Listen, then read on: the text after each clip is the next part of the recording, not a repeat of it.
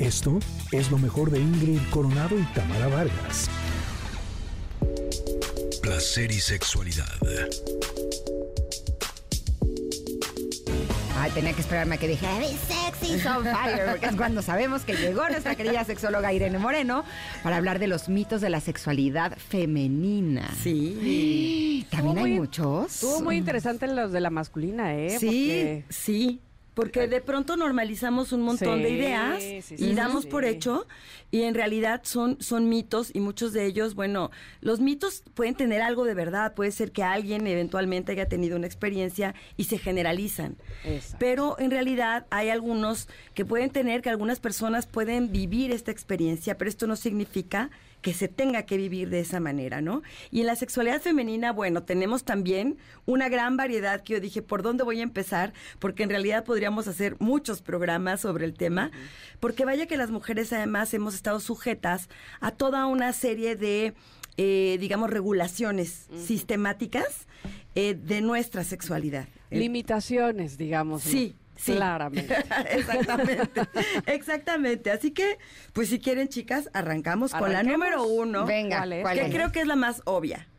Las mujeres son menos sexuales que los hombres. Híjole, ese es el más grande de los mitos. Claro, este es, esta, esto es la idea de que no, las mujeres no tienen tanto deseo sexual, no tienen tanta necesidad sexual. Yo creo que detrás de eso hay un gran temor. Ay, sí. Claro, claro. De que nos suelten la correa. Porque si nosotros también asumimos que eso es real, si tenemos un gran deseo sexual o manifestamos más deseo que una pareja masculina, entonces decimos estoy mal. O lo reprimimos porque queremos adecuarnos y pertenecer. ¿No? Y ser socialmente aceptadas. Entonces, bueno, esta idea de que las mujeres somos menos sexuales es absolutamente falso, porque como seres humanos somos seres sexuales, sexuados y sexuales desde el día que nacemos hasta el día que morimos. Y no tiene nada que ver con el género, qué tanta eh, necesidad, deseo, gusto sexual puedo yo tener.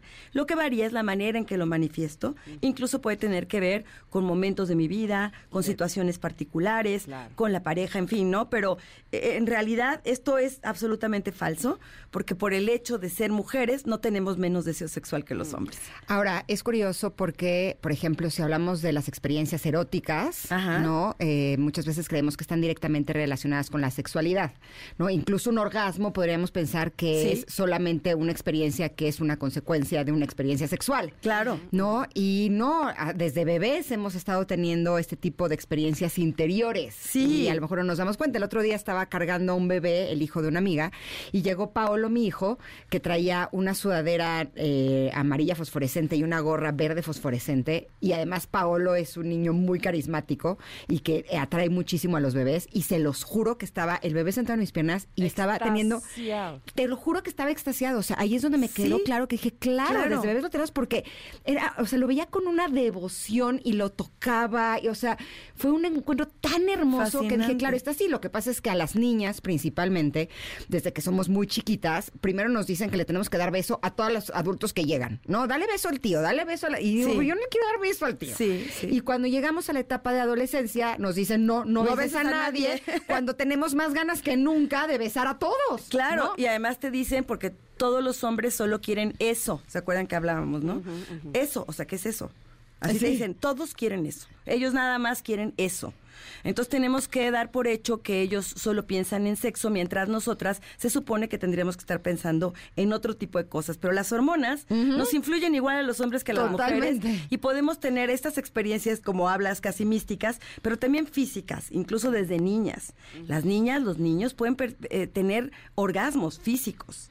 Eh, que se manifiestan de manera diferente, pero también la experiencia sexual, sensual, empieza desde muy temprana edad. Incluso intrauterinamente los niños y las niñas se tocan sus genitales. Entonces, bueno, ese es otro, otro gran, gran tema. Pero bueno, eh, esto tiene que ver con la segunda, con el segundo mito que traje el día de hoy, es que las mujeres siempre involucramos las emociones, los sentimientos cuando tenemos relaciones sexuales. Y también es completamente falso. ¿Ya vieron Pobres Criaturas? Se las recomiendo mucho. ¿Ya fuiste la de Emma Ya, Stone? Ya, y entonces... ¿Y sí es cierto todo lo que han dicho de esa película? Sí, sí, sí, pero justo sin eh, spoilear nada más, este, hay una pequeña parte muy interesante donde, bueno, pues es una mujer que, que está creada, ¿no? Y entonces ella va eh, experimentando las cosas de la vida y es una partecita donde ella eh, después de tener relaciones sexuales eh, y, y la persona que está, que es un hombre, que está, es que no quiero spoiler demasiado, está ahí llorando porque cómo es posible que ella tuvo relaciones sexuales con, con otra persona que no era él, ¿no? Entonces Ajá. ella voltea y le dice, tranquilo, también puedo hacerlo contigo. O sea, es una mujer, me explicó, rompiendo todo este mito del que estás hablando de Sí. Como no co- como no fue con su pareja, entonces ella es la que debería sentirse mal, ¿no? Y Sí. entonces ella, ¿por qué? ¿Qué pasa? ¿Qué? Y le dice, qué complicado eres. ¿Por qué te pones a llorar? También lo puedo hacer contigo. Venga, chipaca, ¿no? ¿Qué es esto? Entonces, Claro. sí, hay que romper también, por supuesto, eso de que solamente sintiendo una emoción de por medio es que se puede eh, gozar de, de- de- de tener nuestra sexualidad. No todas son Ingrid. ¿No? Ay, Así. No, en realidad muchísimas mujeres pueden tener experiencias sexuales Claro. muy, muy eh, Satisfactorias. satisfactorias, plenas, físicamente eh, deliciosas. Y eso no significa que ya se enamoraron o están enamoradas o se quieren casar o mañana te quieren volver a ver. Ni al revés, que son malas mujeres porque No. no, la- porque no las tengan, ¿no? Exactamente, ni que están desconectadas de su feminidad y que ahora se comportan como hombres, porque también luego tenemos esta otra historia. La verdad es que las mujeres y los hombres podemos eventualmente tener placer sexual sin involucrar sentimientos de, de este amor romántico, que también es una creación cultural y social. Vamos al tercer, a la- al tercer mito. Y este es bien importante porque se da por hecho que la primera vez, tu primera relación sexual coital, me refiero a con penetración, siempre duele y sangras. Esto se da por hecho. Incluso ha habido situaciones en que hay hombres muy machos que se sienten decepcionados. ¿No que eras virgen? No, había épocas en donde esa era la Ah, bueno, prueba de virginidad. claro. Y pobres mujeres, porque yo no Sí. sangré. Y Sí, entonces me hubieran acusado Yo tampoco. de no ser virgen. Sí, claro, ni tampoco me dolió, realmente no, se sintió algo raro, pero no era ni doloroso, Estoy ni había un sangrado así A mí sí me profuso. gustó. Sí. A mí me gustó desde la primera vez. Sí, ¿eh? y hay gente que puede decir no se sintió nada, hay mujeres que sangran, hay mujeres que sangran mucho y hay mujeres que no sangran, porque el himen es una membrana que puede estar presente o no y que tiene múltiples formas de, de- de existir dentro de la vagina, que está en la mera entrada de la vagina, y hay algunos que se rompen con los entones, hay algunos que, que, que incluso en la penetración pueden ser tan flexibles que, Elásticos, que son elásticos y no hay ruptura como tal del himen. Entonces, bueno, eso también todo el tema alrededor de la virginidad y de esta idea de que la primera vez tiene que ser muy doloroso y además que tiene que sangrar y que además tienes que demostrarle al sujeto en cuestión que él es tu primera vez para que él sienta que es como el regalo de la vida, que también tenemos toda una serie de historias alrededor de esto. Bueno, pues es falso porque no siempre duele ni siempre sangra. Estaba leyendo en un libro que decían que hay mujeres que pueden tener muchos años relaciones sexuales y su himen nunca se rompe. Sí, ímenes elásticos Ajá. y que incluso se ro- los rompe ya un ginecólogo a lo mejor en una inspección ginecológica, en un parto. O sea, realmente cada imen es una historia diferente y algunas que ni siquiera tienen. Yo creo que es una membrana que tiene que desaparecer porque en realidad no tiene ninguna función. Más que muchos problemas, Pues, porque... sí, Más que cuestiones morales. Sí. Exactamente, de moralidad. Así Tienes es. toda la razón. Eh, el, el, el cuatro es el cuerpo cambia cuando empieza a tener relaciones sexuales. Es decir, tu mamá el otro día de que tuviste sexo, vas a ver que tuviste sexo porque tu cuerpo ya cambió. Se te ensanchó la cadera, te creció el busto. Te nota en Se la cara. eh, bueno, a lo pero mejor de sí. la alegría. A lo mejor sí te brilla el ojo. Pero no, eh, esta idea de que cuando las niñas o las chicas empiezan a tener relaciones sexuales, automáticamente les crece la cadera. No, la cadera va creciendo como parte de nuestros caracteres sexuales secundarios con el desarrollo sexual. O cuando empiezas a subir de peso, pero no tiene nada que ver con que una vez que tienes relaciones sexuales, el cuerpo cambia. Esto es mentira. No importa que hayan pasado, o sea, que sea, o sea, ¿qué quiero decir? Si eres una mujer que ha tenido relaciones sexuales en cierta etapa de tu vida o no has tenido relaciones sexuales, no hay diferencia en No el hay cuerpo. diferencia en la manera en que tu cuerpo se va a desarrollar. No existe la No, man- no esa hay- no va a ser la razón, digamos. Esa no será la razón por la que te crezca o no la cadera, el busto o no. Esto es un desarrollo independiente a tu actividad sexual o no actividad sexual. No es solo que no se notará a la primera, es que no, No, se va a notar no en va- ningún momento. no tu tiene cuerpo nada va a que ver. cambiar por tu edad o por otras Tu cuestiones. Hay una madurez sexual del cuerpo que no tiene que ver con la las relaciones sexuales per se, sí, como tal. Entonces no hay manera de que tu mamá se dé cuenta porque algo te cambió en el cuerpo. Tal vez en la alegría o en la manera en que sí te mueves porque ahora brincas así como si estuvieras en las nubes. Flotando. Flotando. Sí, es que tanto hombres como mujeres embarnecemos. O sea, llega un momento en el Claro. que no es que subamos de peso, es que eh, eh, nos hacemos como un poco más grandes, como más anchos. Sí, ¿no? claro, este es, este es el desarrollo sexual Natural. y tiene que ver con la acumulación de grasa en ciertos lugares y esta es una parte también, ya sabemos que el cuerpo está eh, creado para, repro- para la reproducción, entonces es necesario que las mujeres tengamos grasa en la cadera, grasa en los pechos, en términos generales, porque hay mujeres muy delgaditas que nunca van a crear grandes caderas ni grandes pechos. Pero no los huesos también se ensanchan, porque yo me acuerdo bueno, que cuando era crece, adolescente, Todo crece, incluyendo los, el tamaño de los huesos. yo me ponía hombreras en la cadera. para verte más. Porque mi cadera era recta. Ajá, Y claro. entonces con jeans no se veía redondita y a mí se me tocaba ver redondita. Entonces me acuerdo que me rellenaba de, de, de, de hombreras. Sí, claro. Ahorita, o sea, ahora me doy masaje para que, se, Ahora para que no se haga más planito. Sí, o claro. sea.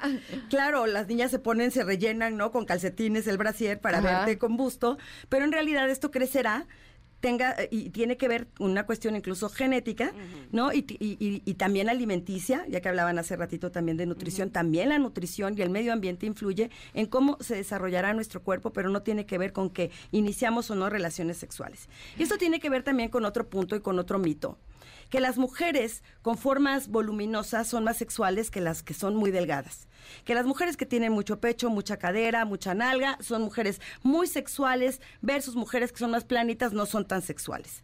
Entonces eso tiene que ver con esta sensación, ¿no? De que la apariencia finalmente manda este mensaje de soy sexual, estoy dispuesta. Es como pensáramos que solo Kim Kardashian es súper sexy y que alguien muy delgado no lo Anne es. Hathaway no. Y que Anne Hathaway no lo es, Ajá. cuando en realidad... A mí se me hace más sexy Anne Hathaway que Y además Kim lo sexy es tan relativo, Es pero relativo, tampoco claro. es, es muy relativo, pero tampoco el tener nalgas grandes, pechos grandes significa que tú seas una mujer necesariamente muy sexual. Exacto. Incluso puedo decirte que yo conozco mujeres que tienen todas estas características del estereotipo de la supersexual, comedora de hombres que tienen problemas de, de baja o deseo sexual o que no tienen realmente tanto interés en el sexo o que incluso dicen no ser tan buenas para ese como se esperaría de ellas o como se cree sobre ellas debido a esto que hablamos de los estereotipos. Ahorita dijiste una palabra que me parece fundamental, porque yo he escuchado a muchas mujeres, he escuchado a muchos hombres eh, decir que no son buenos para el sexo. ¿Qué es ser bueno para el sexo? No tiene que ver también con el momento, con la persona, con el, o sea, porque creo que eh, a veces podríamos tener en la mente que ser bueno es hacer un performance espectacular.